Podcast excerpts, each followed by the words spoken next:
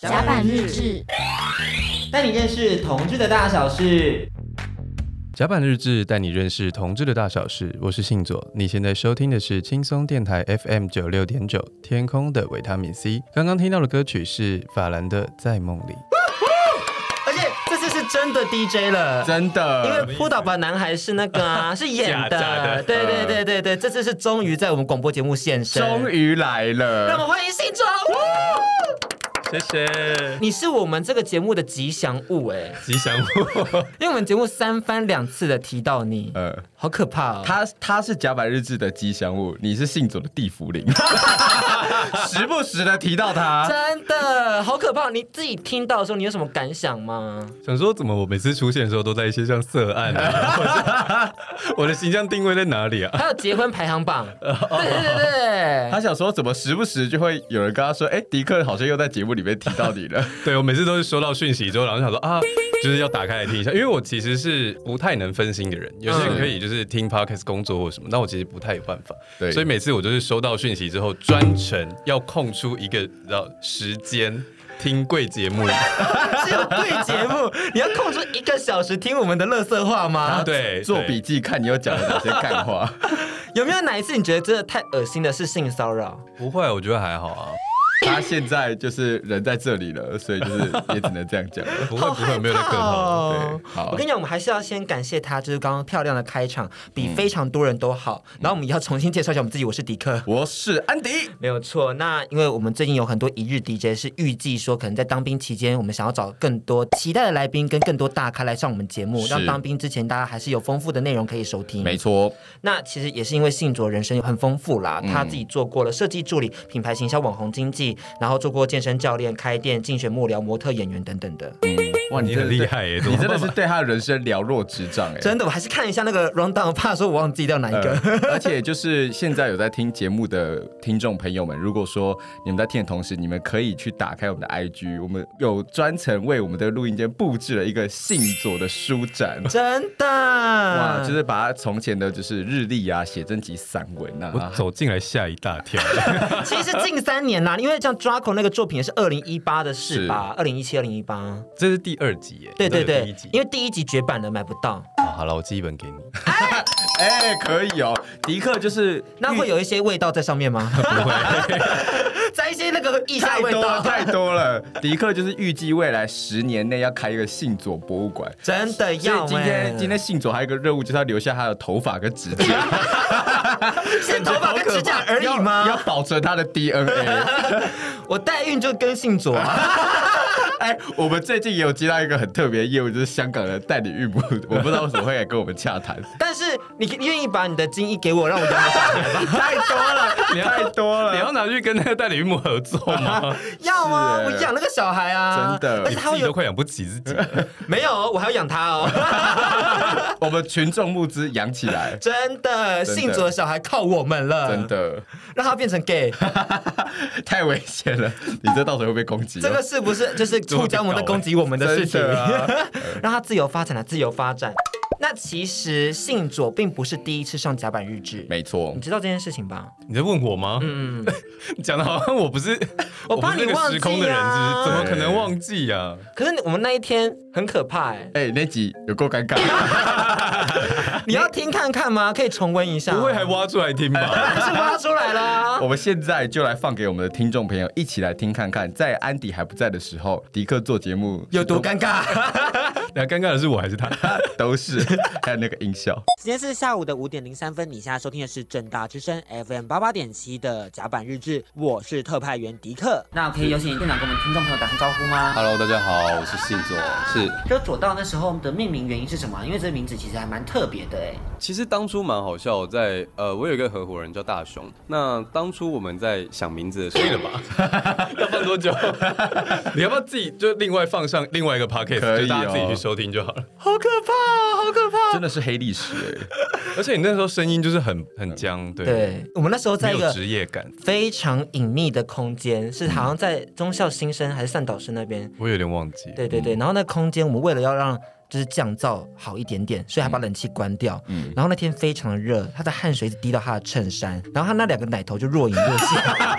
我可能是注意这个点吧。我一直分心，我一直分心，你知道吗？呃，那那个味道，他的那个荷尔蒙的味道就慢慢传过来，差点压抑不住我内心的渴望。是你真的是要不是做节目，我早就告你了。你那天也是很谨慎哎，就我我第一次访谈就是找你嘛，然后你那天就是我们至少对了一个小时的访纲，你知道吗？你还记得这件事情吗？没有，你也没有抓 tempo，开始怪人。对，我是没有抓 tempo，可是因为通常像之前就是上电视嘛，然后他们其实就稍微问一下，他就会自己打断你，他就说好，这样就可以了。他也没有想要听那么多，我都让他全部讲完，然后确定好就讲，等于像是录了两次节目一样。哦，因为他自己也没有就是想要认真做节目，他就是以假借节目之名行约会之实。不是不是不是，只是在等我流汗。对啊，能待多久是多久，也是蛮好的啦。那几录真的好久哦。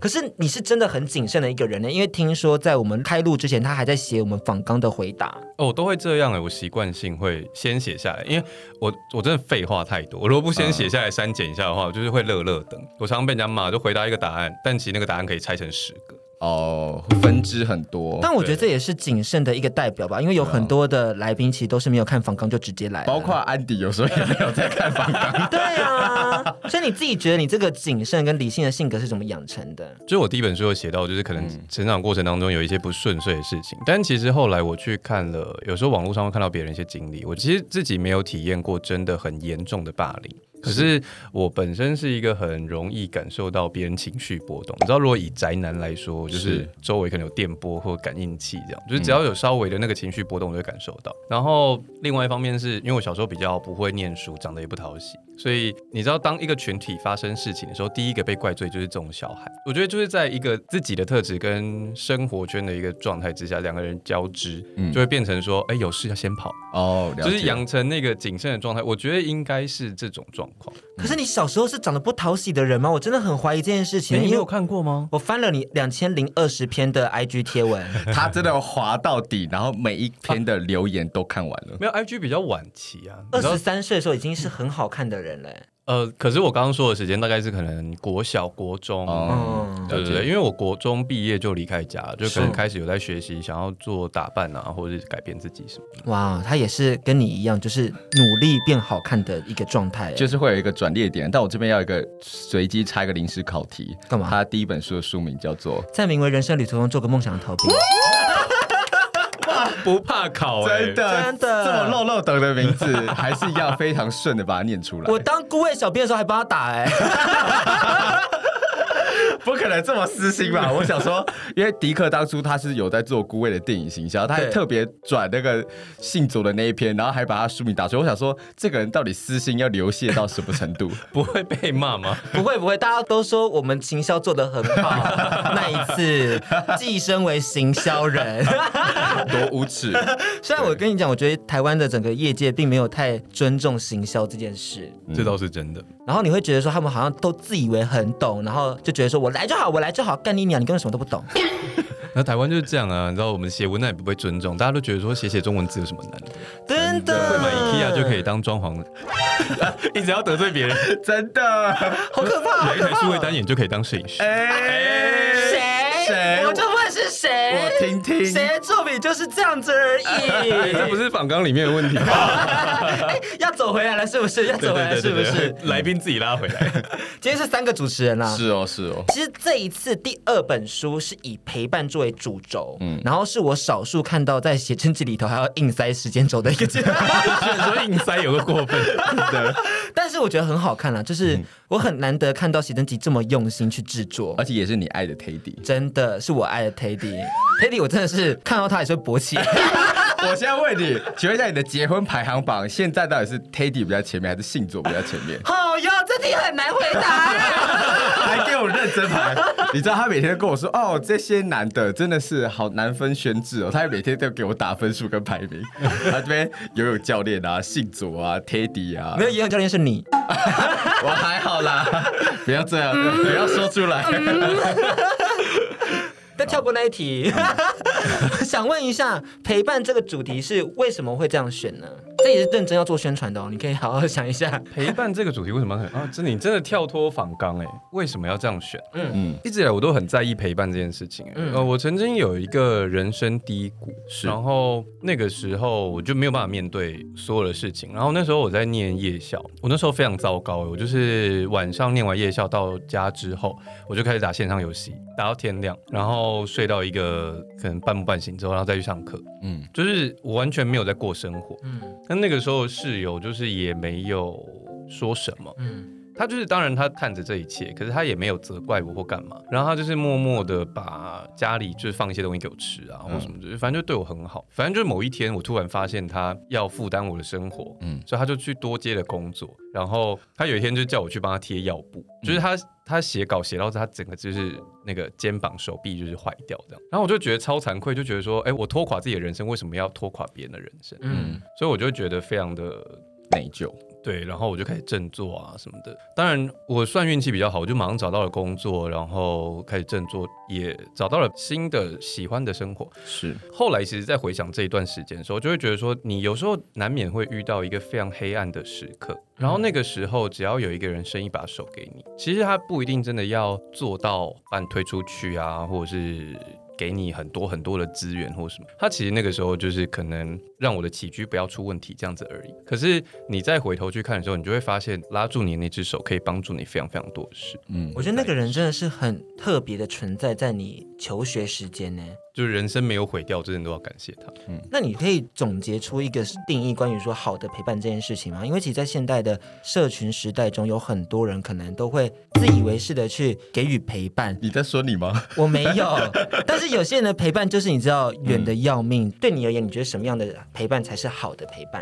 嗯，我觉得这个要看个人。但我如果通常听到这样的问题，我自己最常举的例子就是像我以前还在学设计的时候，那我们小时候还有文青病嘛，我们那时候最喜欢的就是带着笔电，然后去咖啡馆做稿子。那那时候有一些也是做设计的朋友，他们可能知道我在哪个地方，他可能就会也带着电脑过来。那我们其实在，在然后就是两个人在那面对面开着电脑，也不会聊天或干嘛，就各自做各自的事。可是有时候可能出去抽烟啊、聊天啊，然后又其实也蛮开心。那回来之后就是又各自做各自的事，不会耽误彼此。我觉得这个耽误非常的重要，就是像你刚刚说自以为是的陪伴，我觉得就有点像有些长辈啊，不是就是很爱跟你说我就是。为你好啊，嗯，叫你去考公职啊，或什么之类，他其实就是为了他自己好，因为他的人生蓝图里，他只觉得这件事情最好，他可能没有办法理解你，他也不一定有试图去理解你。我觉得这个耽误的过程，就是比较像自以为是的陪伴。嗯，这次在写真集里头，我觉得信主很有趣的是，他一直希望的是让读者去解释，跟自己去定义他应该要是什么样子。是，所以我觉得这是这一本写真集非常重要的一个部分。嗯，那写真集里头，信主也化身了一个非常温柔的大哥哥来陪伴读者。跟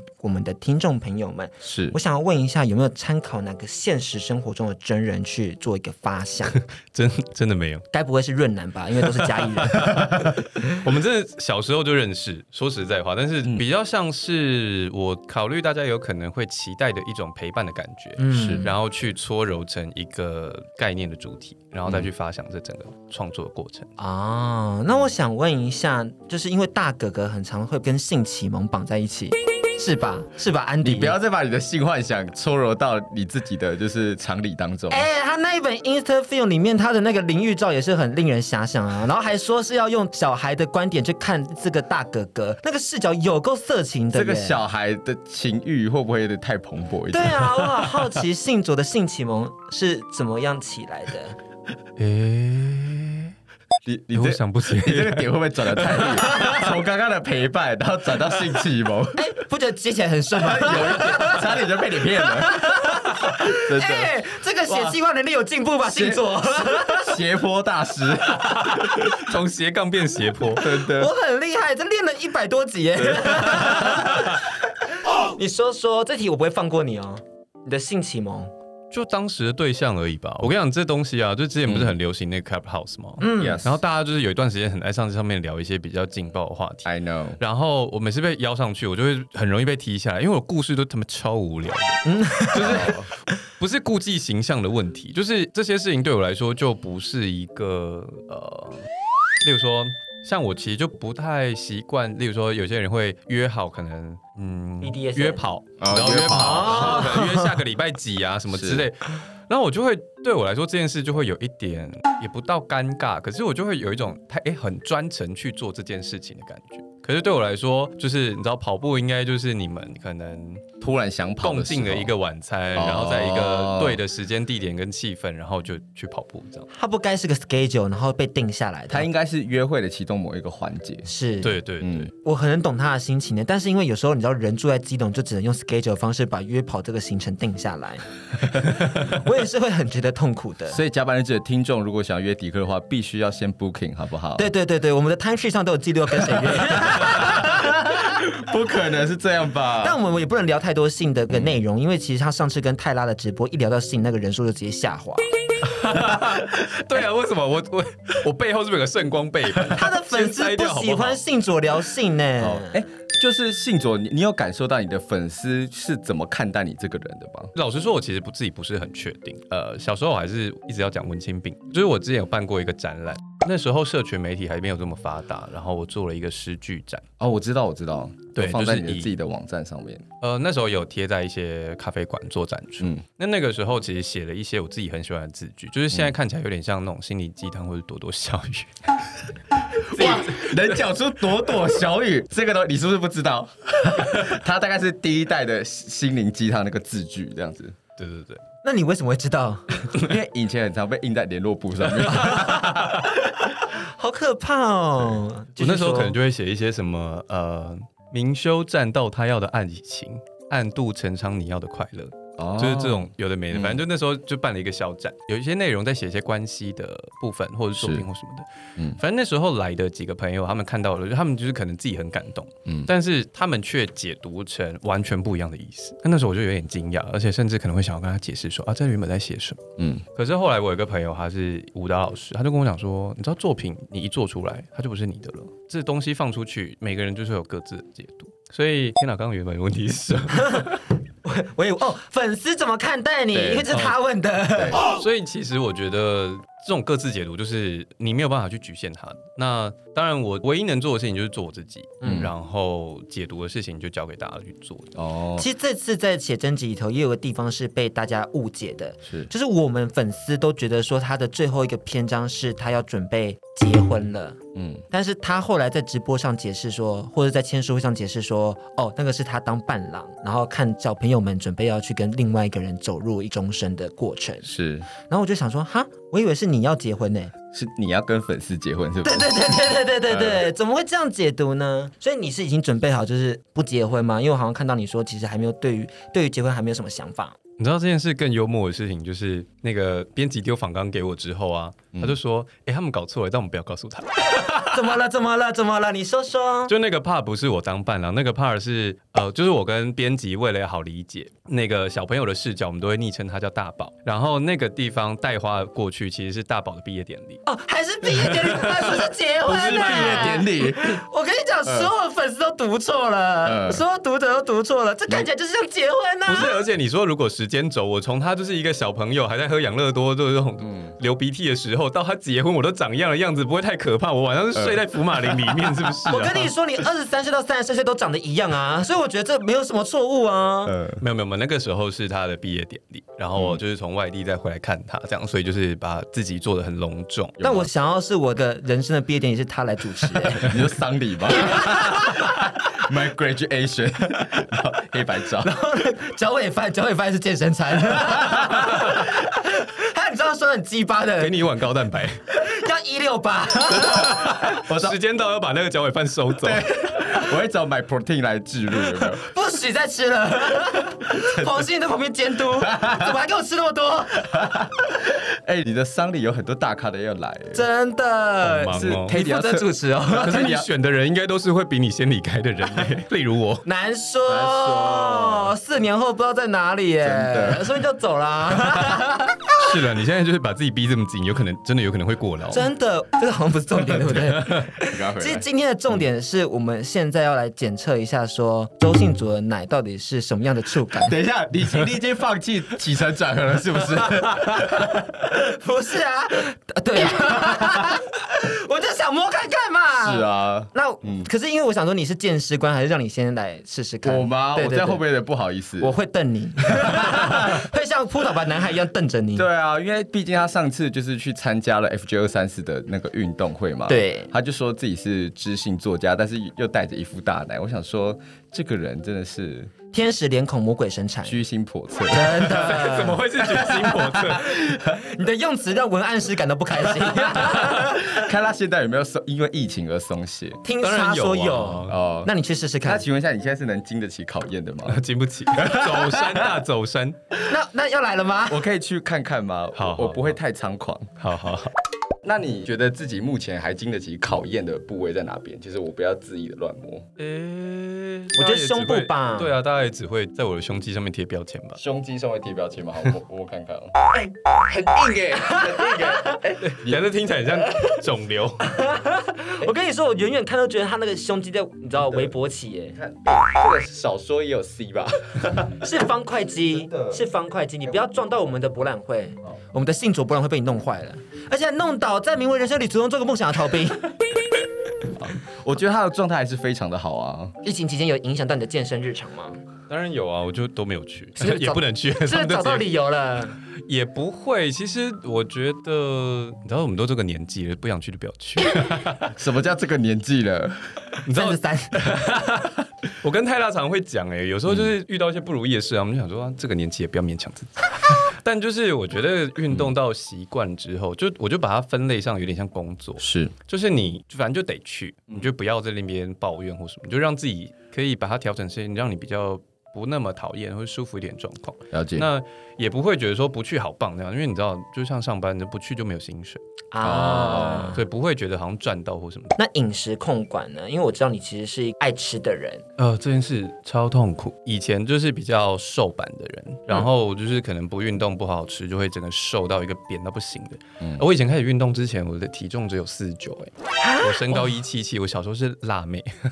哇塞，这这次可以免疫的体重哎。对对对，我是免疫。嗯哦，oh. 然后在运动的过程当中，可能就会有好几次想要做增重，就是吃很多东西，然后运动这样。你知道这句话每次讲出来就要被骂，可是说实在，就是有增重过的人都知道，就是增重并没有比减重来的轻松，是，而且要硬吃那些东西，常常会吃到你很想吐。那尝试过好几次，在某一年的时候，那一次。真的好像增重比较有成，大概就是从四十九到五十五，嗯，那那一次的增重就是从五十五到六十五，然后就想要再增重一点点，但是就同时间觉得说啊，先休息一下，是，结果我就突然就是往横着长，哈，突然，而且只有肚子，因为你如果是全身性的发胖，嗯，你可以透过有氧去调整，可是你局部胖的时候，你运动没有办法改善，嗯嗯嗯，然后就开始变超胖，然后我就想说，What happened？我每天在家里照镜子，觉得自己像只青蛙。就是四肢细细，然后肚子很大，然后我就去问我姐姐，因为我姐姐是护理师，是，然后我就还试图跟她解释说我的增重的过程啊，是不是哪里做错什么？然后我姐就冷冷的说：“没有，你就是年纪大。”姐姐，姐姐，姐姐，姐姐好残忍哦，姐姐。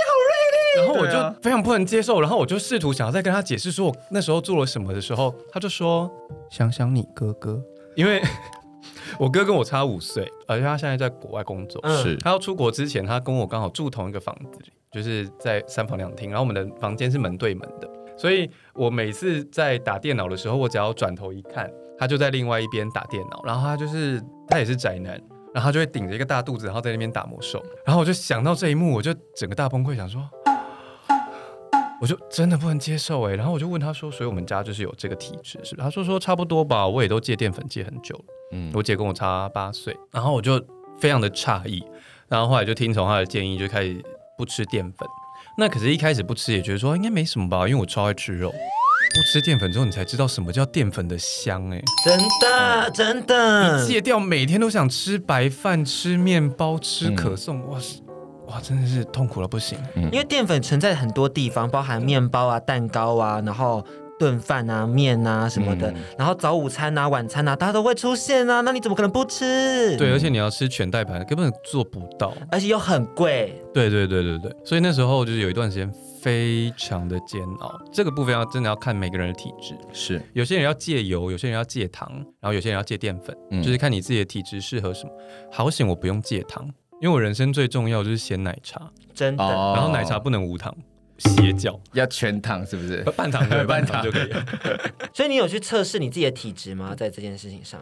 没有，但是有轮番的尝试这些事情。哦，了解了解。你知道我刚刚听到就是非常有共鸣，因为我本人也在这个过程中，然后感觉到很痛苦，特别是戒淀粉的部分，然后至今还是没有成功过。哎，看得出来。你不觉得从我们上次是五月初见面到现在七月，好像又有在瘦一点点？你不要再问这种伤害自己的问题了。我觉得上次是不是比较瘦啊？没有，没有。没有吗？没有没有，这现在比较瘦。现在这两个月还是有在持续运动吗？防疫在家的时候，从上上礼拜才开始。不是防疫，真的就是想说算了，就让他去吧。防疫真的就算了，而且你知道防疫还要吃蛋白餐，怎么做得到？可是我又后来又觉得说，好了，还是回来了。所以我这两个礼拜又开始努力下来，然后继续往下。是对对对对，这是我们的防疫健身的一个谈话 talking，你是没办法加入，因为你从来没有这种过程。我睡一下。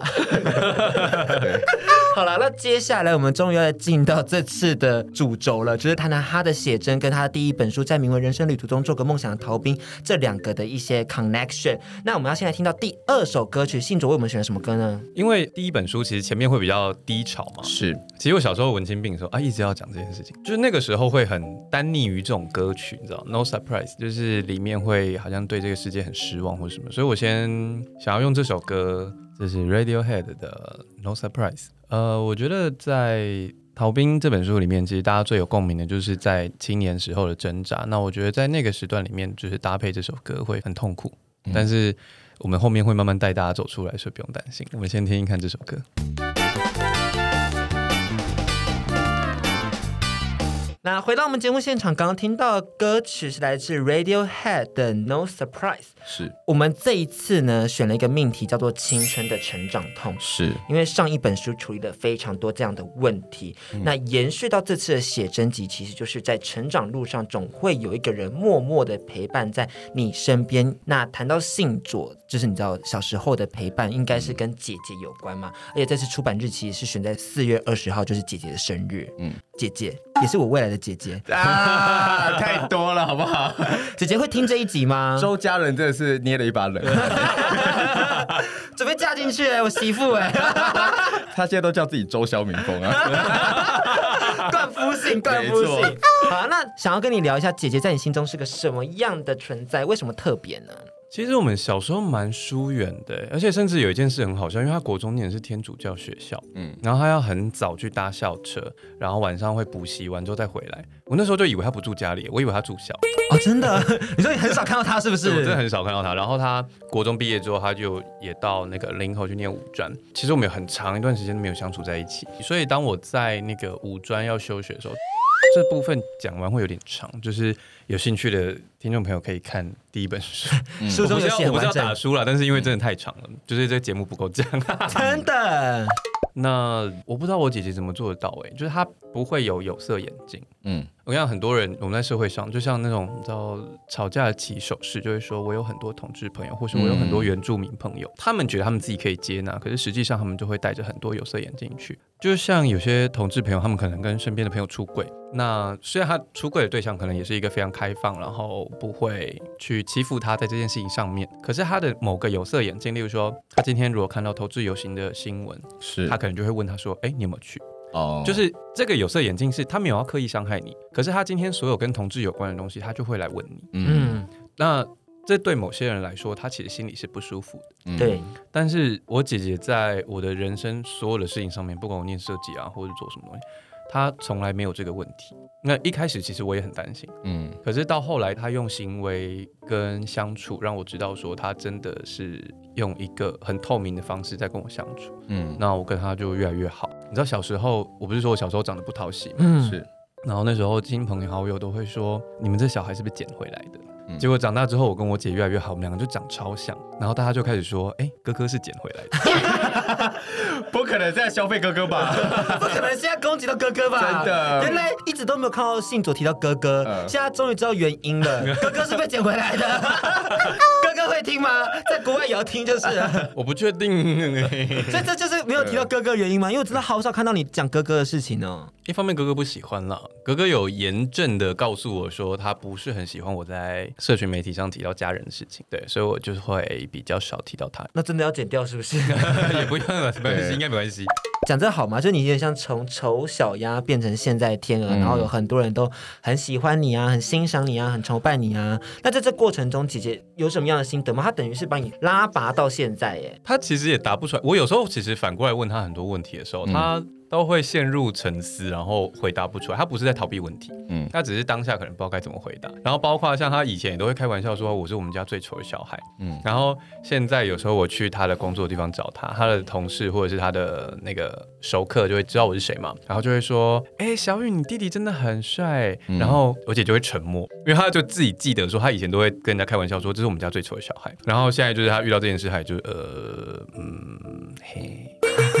那那我会想问一下，就是因为你在书里面，就是还有在呃很多的访谈里面，你都讲到说自己小时候其实是比较不讨喜的，不管是外表或是个性，那你很常会隐匿自己。那你里面书中里面有提到一篇是叫 Q 嘎的小孩吗？对，就是自己是很没有自信的这样子。那在你不断的成长的过程中，哎，就突然开始有一些呃粉丝或者一些呃喜欢你的人，呃，在这段时间当中，会不会有所谓的冒牌者情节出现，或是你还是会有小时候那个不自信的感觉在你的身体里面？不自信的感觉一直都有哎、欸，但是我想知道冒牌者的感觉是什么？冒牌者情节就是说，呃，比如说迪克他很自卑，然后他如果 假设啦，那他就算今天获得金钟奖，他就觉得说，好，我好像就是是一个冒，不配拥有这个金钟奖，这个金钟奖，我好像是一个冒牌者，顶替了真正该获得这个奖的人。现在比较还好。嗯，之前有很长一段时间，晚上睡觉前我会就是非常严重的，就是跟自己吵架。其实到现在我都还没有学会要怎么坦然的去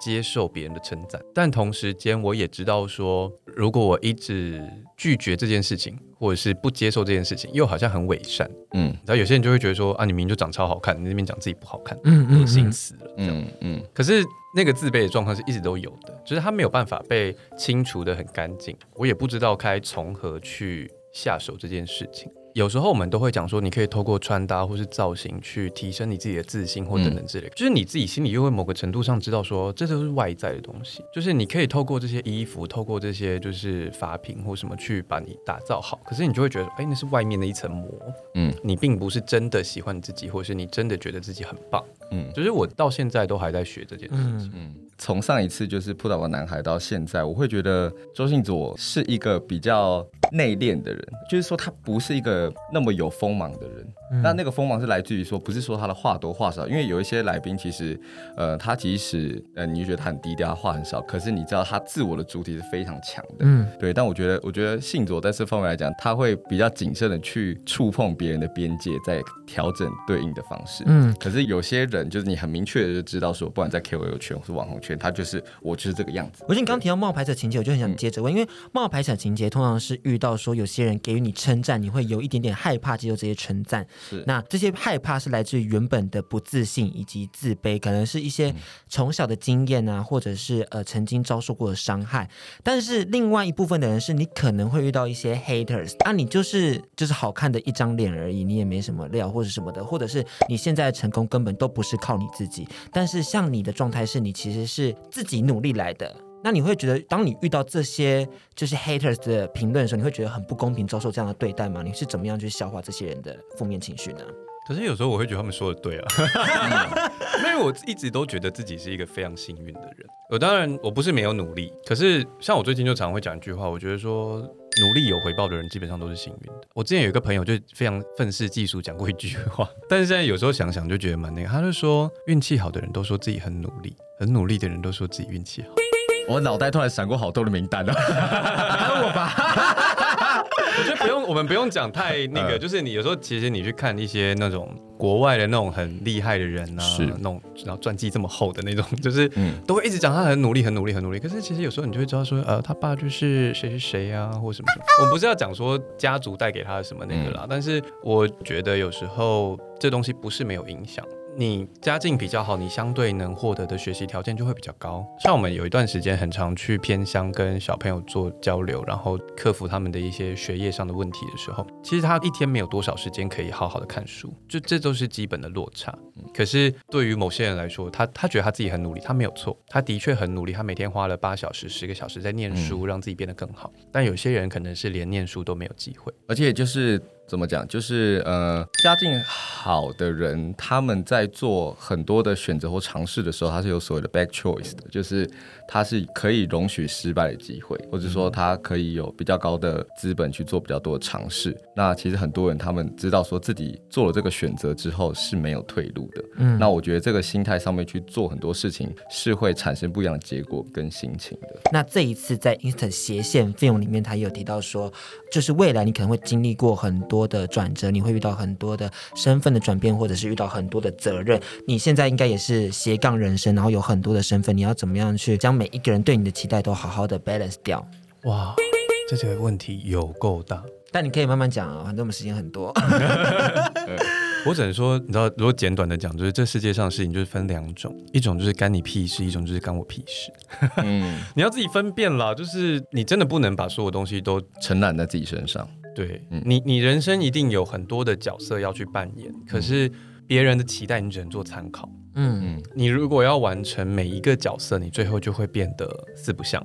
嗯，就像我们在看戏剧的时候，如果那个人设突然崩坏，你一定也会生气的啊。那你怎么会允许这件事情发生在你自己身上？就是我相信每个人都一定有还是要回归自己本位的地方。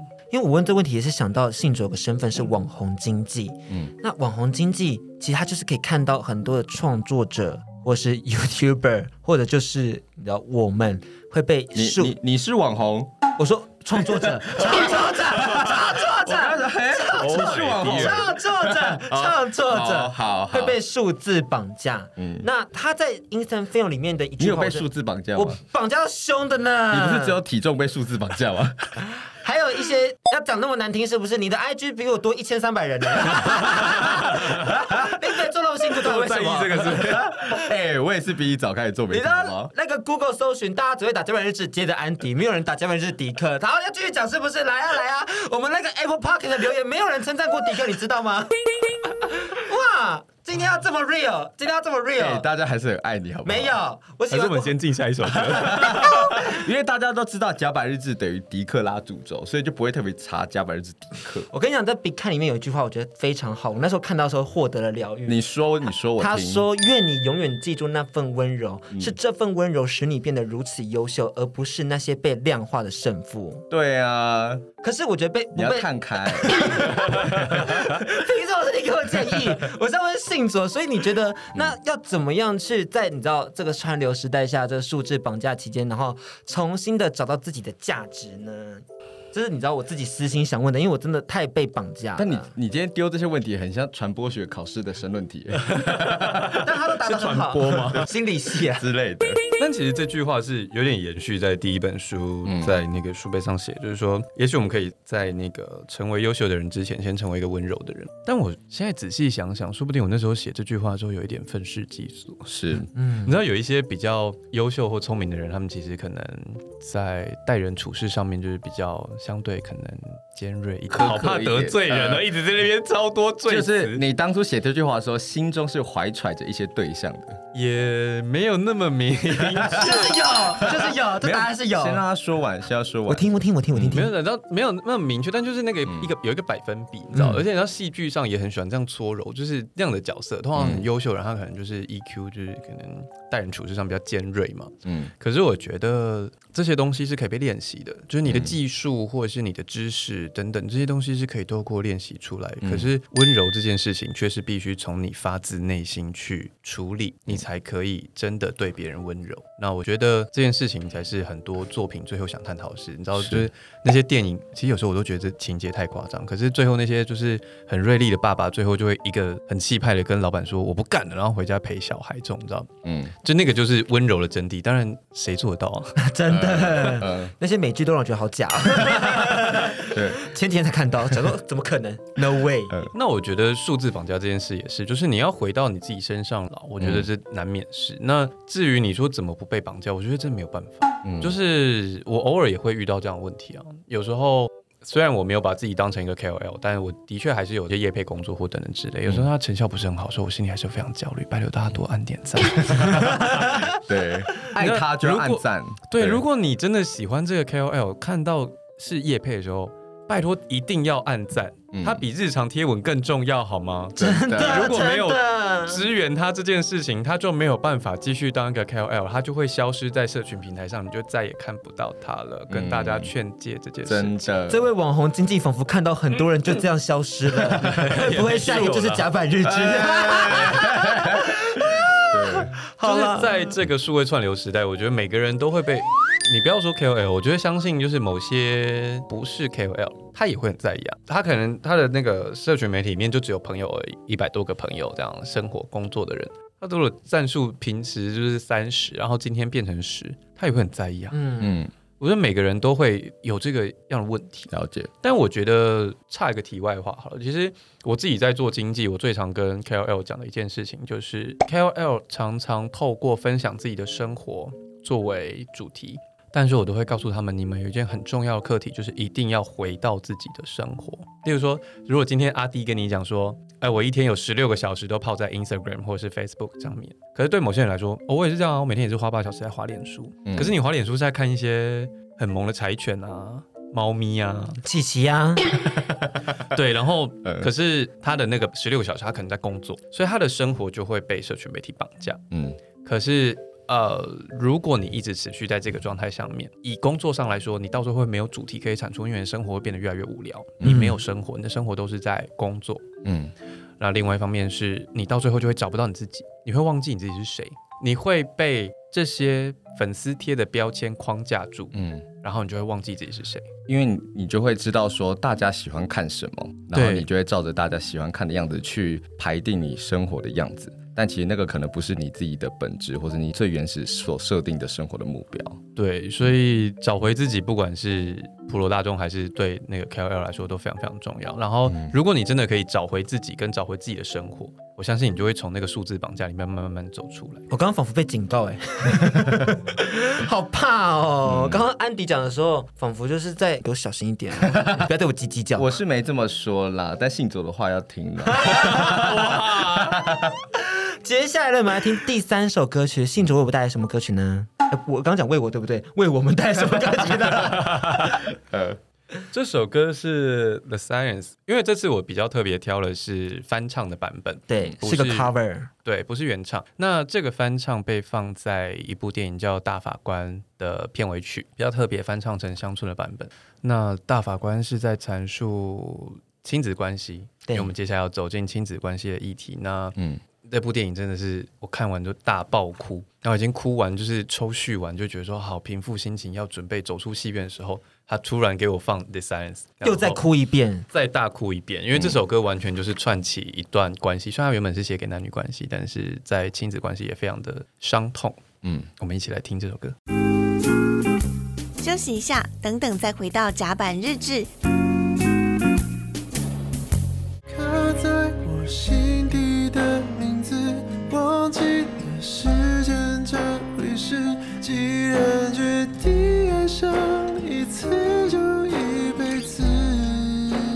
欢迎收听轻松广播电台 FM 九六点九，天空的维他命 C，我是你们的皮霸王陈浩森。我的单曲刻在我心底的名字已经上架喽，让我用歌声继续陪伴你吧。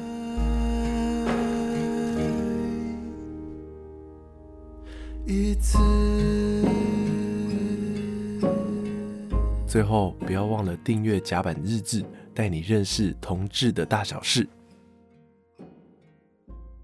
Hello，大家好，我是 Teddy 曾崇伦，我是保罗 Paul。你现在收听的是轻松广播电台 FM 九六点九，天空的维他命 C。我们的第一本写真集《制服男友》，各大网络书城都买得到，快来感受奔放与可爱兼具的制服男友吧。当然，YouTube Podcast 搜寻甲板日志，甲板日志带你认识同志的大小事。回到甲板日志，带你认识同志的大小事。回到甲板日志，带你认识同志的大小事。我是信卓迪克安迪。你现在收听到的是轻松电台 FM 九六点九，天空的维他命 C。没错，我们接下来终于要来讲刚刚提到的亲子关系的部分了。嗯、那我们先回到 Instant Film。这个写真集的拍摄地点好了，因为他这次选在泰拉新开的工作室，就是浮游工作室。是，你觉得泰拉老宅和你心中对家想象有什么样的相同之处呢？因为选在地方，那还是有特别去挑选的吧，毕竟还要付场地费。嗯，这边提醒一下，那个床有很多人睡过。开始点名，对啊，仇恨值的部分，那个地标上面就在写信左睡过的床，对，不好吧？多多好像有去睡过，多多不可能一直这么记仇吧？我那时候只是就突然觉得很适合，哎，老实说我没有想的这么多。但是你知道，像刚你刚刚讲付钱，所以我觉得这件事蛮蛮有趣。就是我跟泰拉在某些地方真的很合。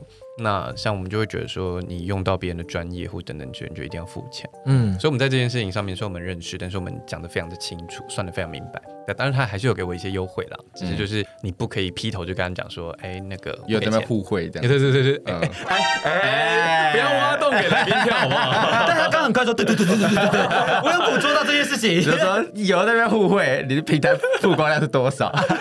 哇，这也是你自己的怨恨吗？能够中。要在那边互惠，在那边分润，靠腰，我是不用当饭吃，我时间很多，是不是？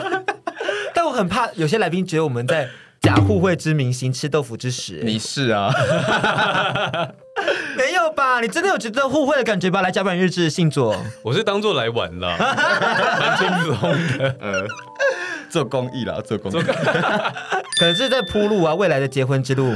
哎、欸，你这句话大概二零二零到二零二一跟十个人讲过了，那你是你是第一真心的哦，那第二真心是 很多哎，要算一下 谢家健吧。现在现在谢家健跟 Teddy 大概并驾齐驱，真的真的，他们两个太久没来了。你怎么会有这么奢侈的烦恼？有够无耻的。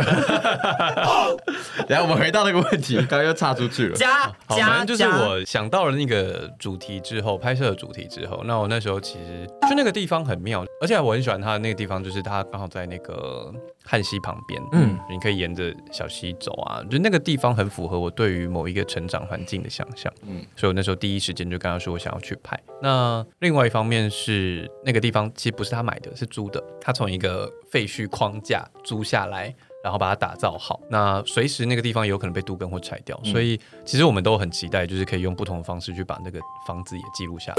那我想问一下，因为我们刚刚提到家了嘛，所以。对你而言，家现在到底是什么样的一个存在呢？因为其实你离家很多年了，从五专的时候，然后你也是比较少回家的人。信卓现在露出了一个腼腆的微笑，因为我一直想说，他已经认清，在人生旅途中，我们可能会做个梦想的逃兵。嗯、那在家庭的关系中，是否逃家多年有一些心得了？我会有点答不出来。一方面是最近可能这两年因为疫情的关系，是我觉得家庭对我的思考又走向了另外一个层次。嗯，原本的家对我来说都是一些很平面，例如说我小时候就是可能对我父母有一些误解，然后可能不谅解啊，甚至有可能到讨厌这种程度，然后到后来发现了有一些东西是彼此的误会，然后也可以理解说他们对我的要求其实是很多父母都会做到的，那你要自己想办法走出来。就是我不会说他们完全没有错，但是我也不是没有责任。身为一个孩子，那到后来我在。做杂志编辑的过程当中，可能在几次访谈过程当中，那时候悟出了一句话，就是父母在成为父母之前，他们并没有一本说明书可以看。嗯，maybe 现在可能有很多新手父母的课程可以上，但是他们都不是一个非常详尽的，让你知道怎么跟孩子相处的一件事情。所以父母跟孩子之间会有一些误会跟纠葛，那是必然。所以我开始有反过来去了解我的父母，然后冰释跟他们之间的误会，尝试跟他们相处等等之类的。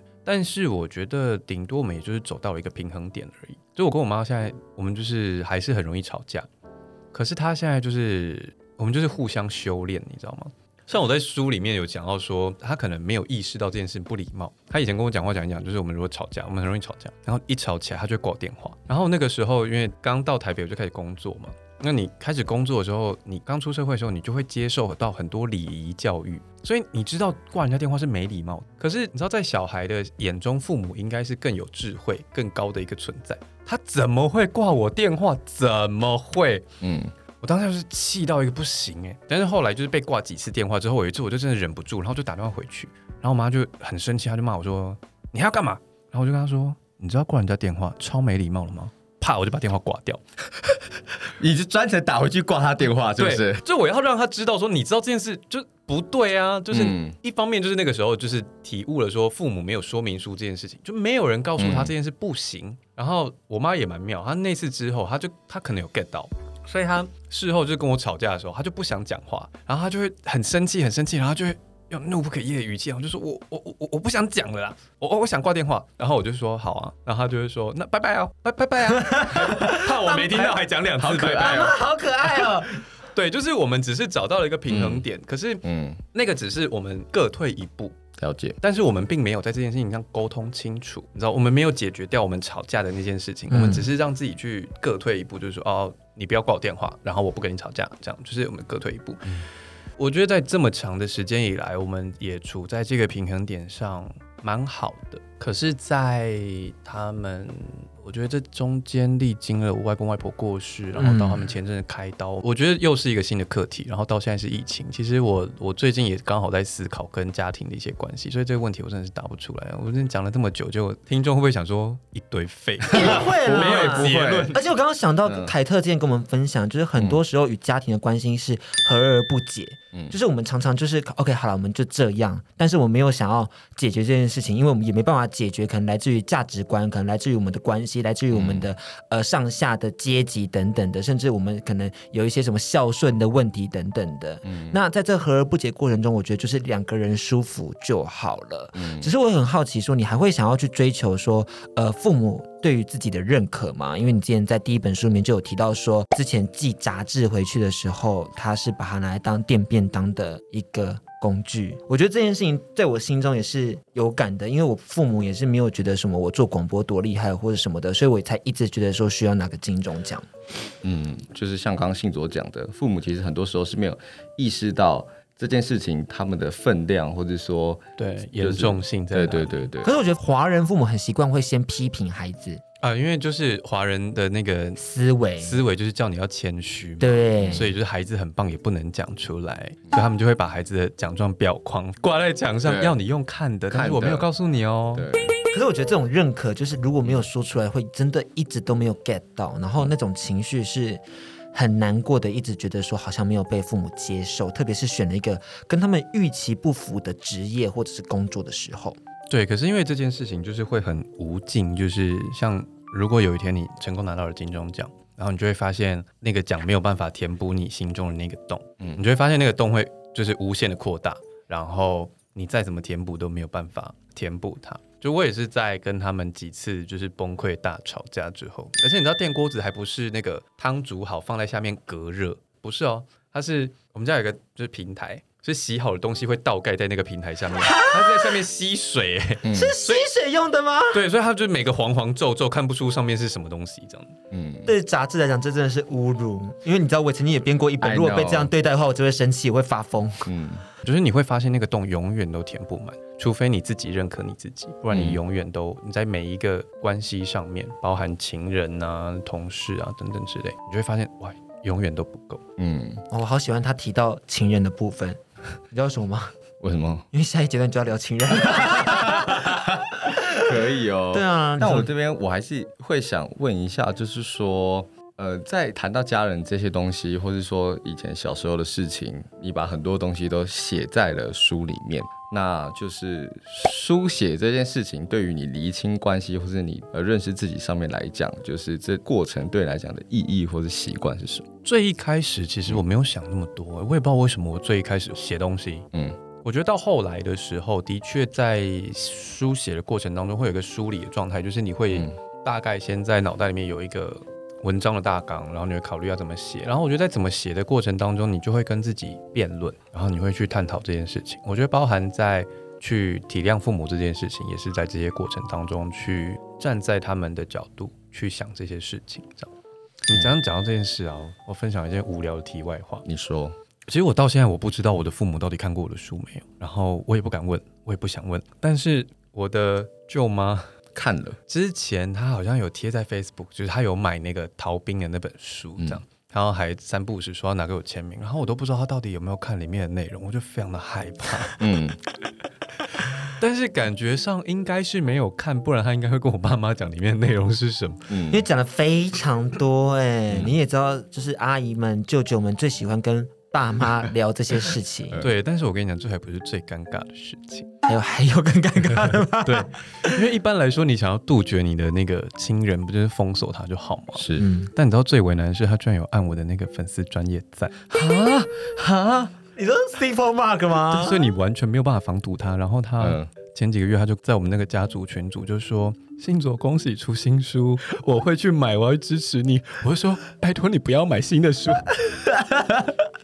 你说 Instagram 他说从从小抱到大的，现在怎么变这么大只啦？因为那个上一本字很多，可能就是他没有看，但这次的写真就是无可回避的，会都是土啊，就是直球正极耶。对啊，这样你回去过年的时候会被摸吧？他们会说话，然后他们就跟你说：“啊，你是要结婚哦。”怎么穿成那样？婚纱照了，婚纱照啊！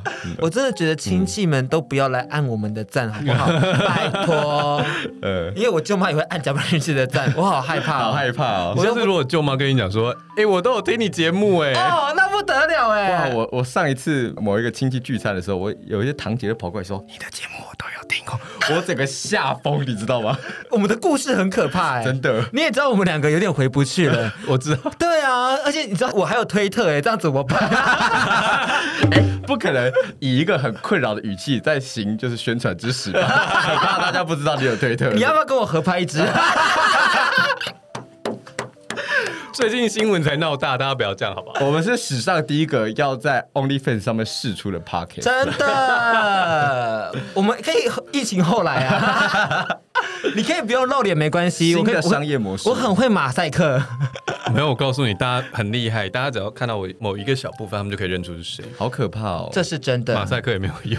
而且你知道，他们那些粉丝真的是凝聚力很强哎！我那时候坐在签书会底下，旁边的读者都说：“你什么时候认识信卓的？”我很早呢，就大家可能都认识他很久了。嗯，真假？他们有在聊这个？对啊，就是我看到一些人在聊天说：“哎哎，你哪个书签？我跟你换好不好？我跟你换好不好？”大家变成一个你知道交友的空间呢。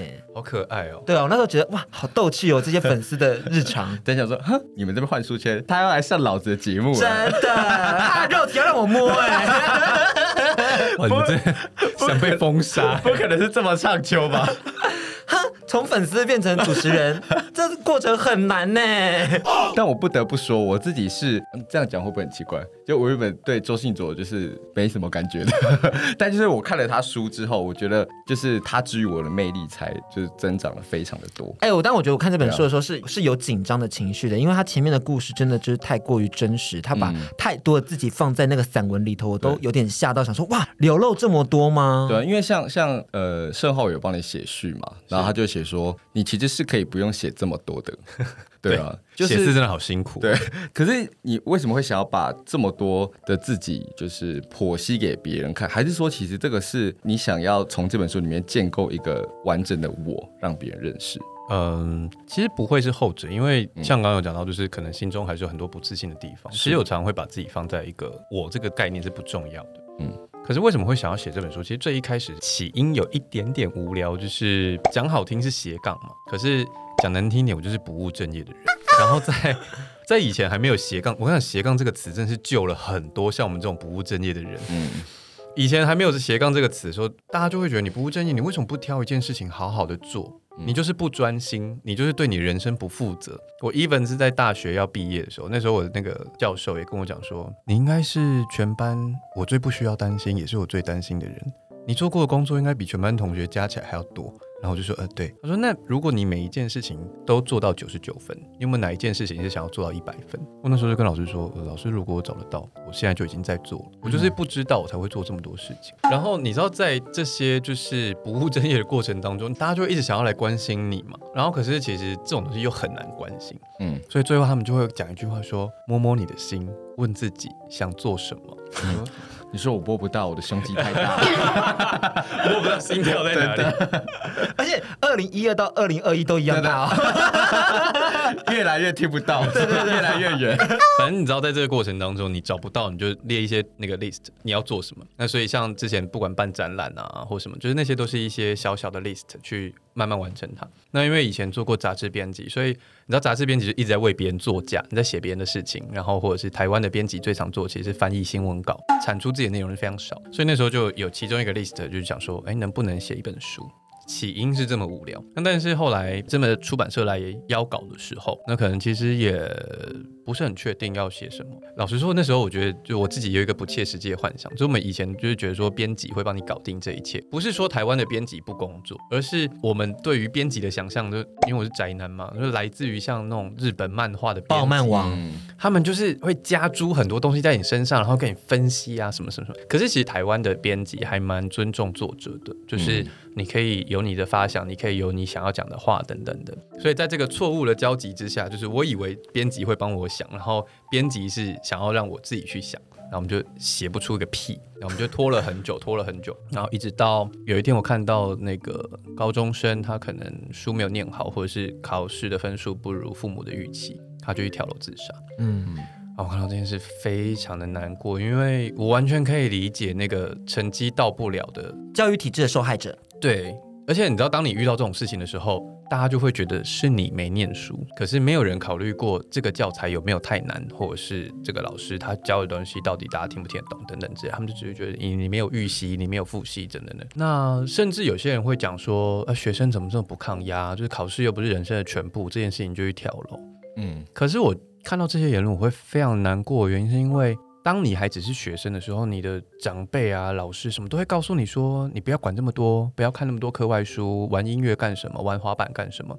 专心念书就对了。你现在在十八岁以前，你就是专心念书，考到好大学。你的人生唯一目标就是这个。他把你人生锁在这么小的地方里面，你的眼界就这么大。他是你唯一的目标，那你唯一的目标做不好，你当然就会想要死啊！这是一个非常直接的的情绪。”对，可是当他们造成这样子的状况之后，他们又反过来说：“啊，不都你自己害的。”你知道这个也是我一直没有办法理解。嗯、然后接下去超可怕的，因为你已经读到书了，然后到了十八岁以后上了大学，然后他就突然要你什么人生规划啊、什么化妆啊、什么，你全部都要会。对，甚至在选科系这件事情就是了。嗯，小时候都在算那些学英文背单字微积分，嗯、难道那个什么一元二次方程式可以帮我算出我人生曲线吗？完全没有这回事啊！嗯、这件事非常不合理。那其实看到时候看到就会觉得很难过，然后就我就觉得自己也是在那个压迫的过程当中走过来，然后历经差点有点想要离开，对，去另外一个世界。嗯，我只是希望说，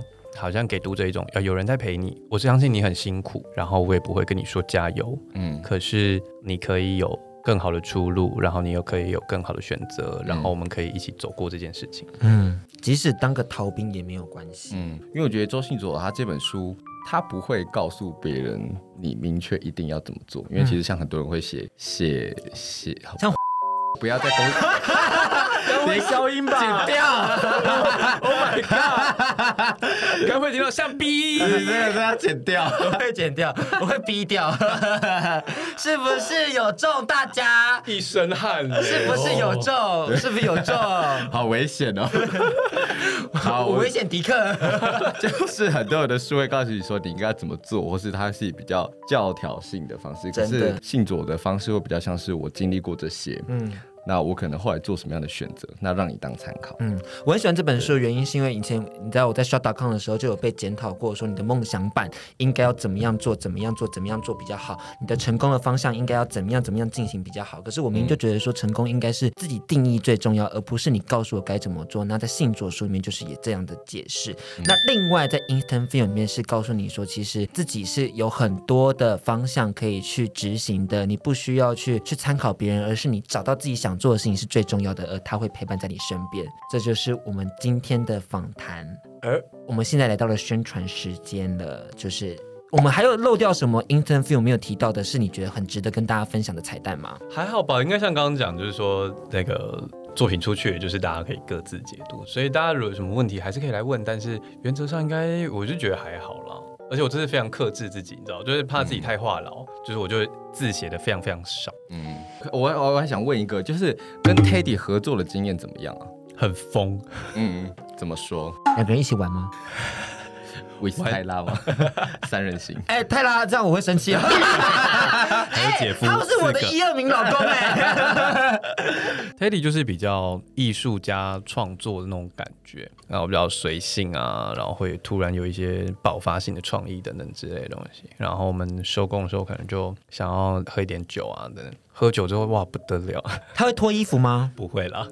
但他就是像，例如说，他就突然就说他想吃盐酥鸡哦，然后我们就大家就一直兴头上，然后就冲出去买盐酥鸡。就沿路上他们一直在骂我，什么意思？泰辣还拍影片，就说我是一个不吃羞耻的人，然后人在拍写真书给我去吃盐酥鸡。他不只是盐酥鸡，他还有吃炸酱面，在拍摄过程中说好的戒断饮食都没有做到。那一碗面是我睽违两年的面，因为你知道那时候去，就是虽然是我们是借场地也有付钱，嗯，然后可是因为就是泰辣跟姐夫就人很好。就是中午或者是晚餐就会问说，哎，要不要吃什么？要不要帮你们买或什么的？然后因为寄人篱下，我就觉得说不好意思，所以他们每次拿什么东西出来，我就想说我就点我就点。所以然后其中有一天，他就说我们今天吃麻酱面，我就尴尬了三秒钟，但是也不好意思说我不方便吃面，嗯，所以我就。就点了面，然后那时候一边吃，我就一边在那边赞叹说好好吃，然后泰拉就一副想说不就麻酱面，你在发什么疯？呃，你知道那是我暌违两年的麻酱面，是淀粉，是淀粉，不不只是淀粉，麻酱那个酱超级肥的，根本不能吃，你知道吗？我已经好久没有吃麻酱面了，但我本人也是超级爱麻酱面的，想说为什么会走到这里？麻酱面我爱。那完全能理解，但你还是蛮不好的，在出写真集的人。没有，我那时候就跟他们讲说，这哪有差啊？肉又不是你说今天吃八小时后就长出来，呃、要长也是一个礼拜后的事情啊，应该没关系吧？但明明还是我前面我前面已经戒了三个，哎，反正就戒超久，拍照前戒超久。嗯、你说签书会也是超好笑，你知道我拍完照之后，我想说真的太累了，因为前面就是。好几个月就是密集的训练跟那个饮食控制，嗯，然后我就觉得说我要大休息。然后因为我跟我的那个健身教练有那个 Apple 的笔记本是可以分享的，嗯、所以他可以直接看到我的运动记录是什么。然后因为他知道我想要休息。个一两个礼拜，然后他就每个礼拜来问我，他说这礼拜要运动了吗？这礼拜要运动了吗？然后最后就说你两个月没运动，你真的不运动吗？不可能给这么大的压力。哎、欸，但我觉得这教练是好的，要不要介绍给我？哎，黄心人嘞，哎，他自己线上的直播课，你自己说你跟了几堂？那个你自己一堂都没跟，然后又在那边说他没关心你。但我那个时候我忘记好像还有一点什么事情了，反正我就是休息也蛮久，然后直到某一天，就好像杨国就要跟我敲那个签书会的时间，然后想说啊。还有签书会，马上转讯给那个教练，然后他就说干嘛又要拍照，然后我就说嗯、呃、没有啦，但是就是我要签书会，所以我可以在一个月练回来吗？教练就直接翻我白眼。哎、欸，可是很棒哎，你看他至少一个月还练得回来，你看我三个月了还在这样子，而且我觉得很幸好他刚好接下去，要不然我真的不知道怎么接刚刚你的黄思源议题哎，好可怕，好可怕，真的是不要自己作死。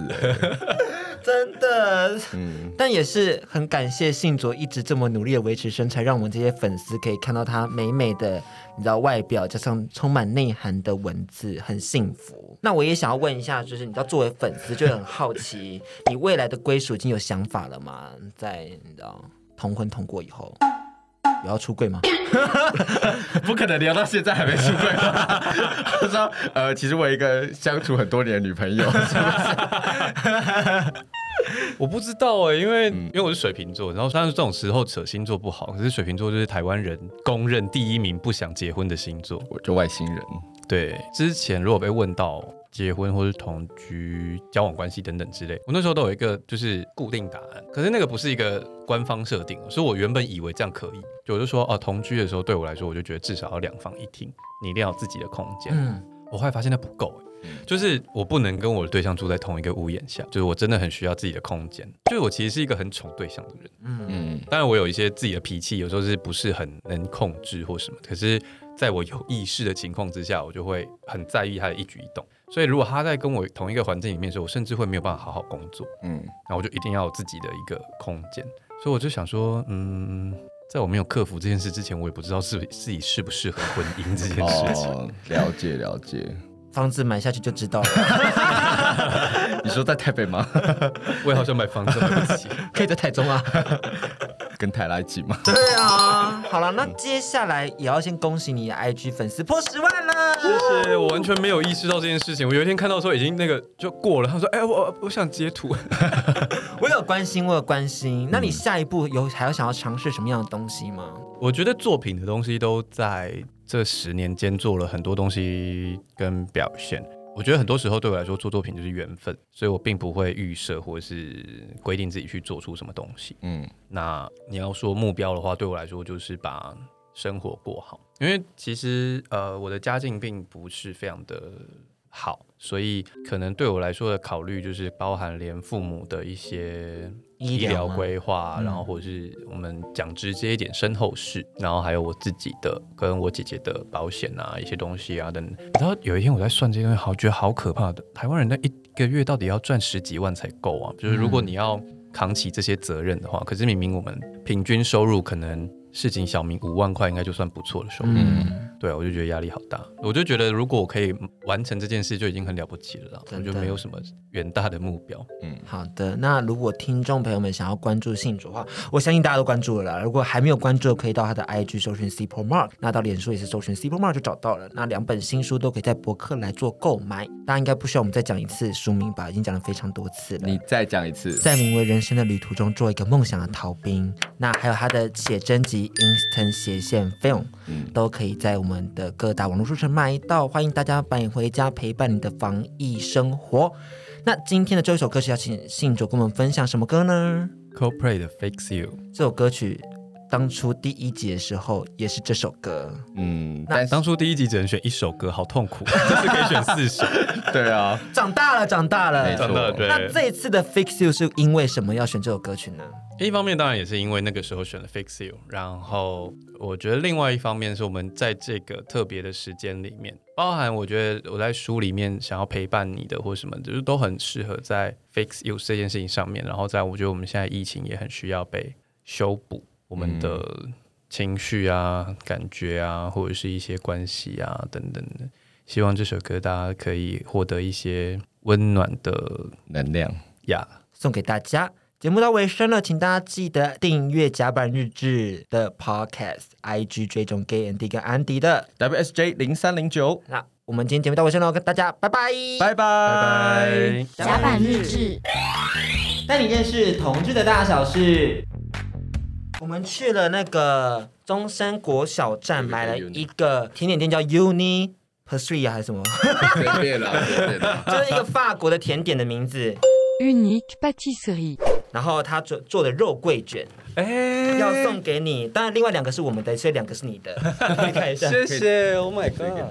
防疫发胖计划再继续。真的，而且你说过肉桂卷是长大后才懂的滋味。对，肉桂卷真的是长大才懂的滋味。所以我想说，今天刚好你知道我们会聊到成长的轨迹，就可以来送这个这个礼物。我不得不说你好恶心。我还以为你刚刚这样暗示我年纪有一点到了。哎，没有没有没有没有没有，不是这样子。而且你知道，原本在设计仿钢的时候，我真的是很紧张，因为我很怕就是被人踩到。雷，或者是挖的太深，然后让你觉得很恶心。还好吧，不是都可以剪辑吗？哎，可是有些东西是你一下去就来不及了。我们原本想要就找你的朋友录一些话啊什么的，然后从大雄啊、姐姐那边啊，我都把他们 IG 挖出来了。你有挖到他们？我有挖到他们 IG，姐姐的、月月的啊，全部都给他挖起来。好恶心啊！认识十几年的好朋友啊什么的。好了，但我觉得跟踪狂了。好，我们要开始了。但我访刚在哪里？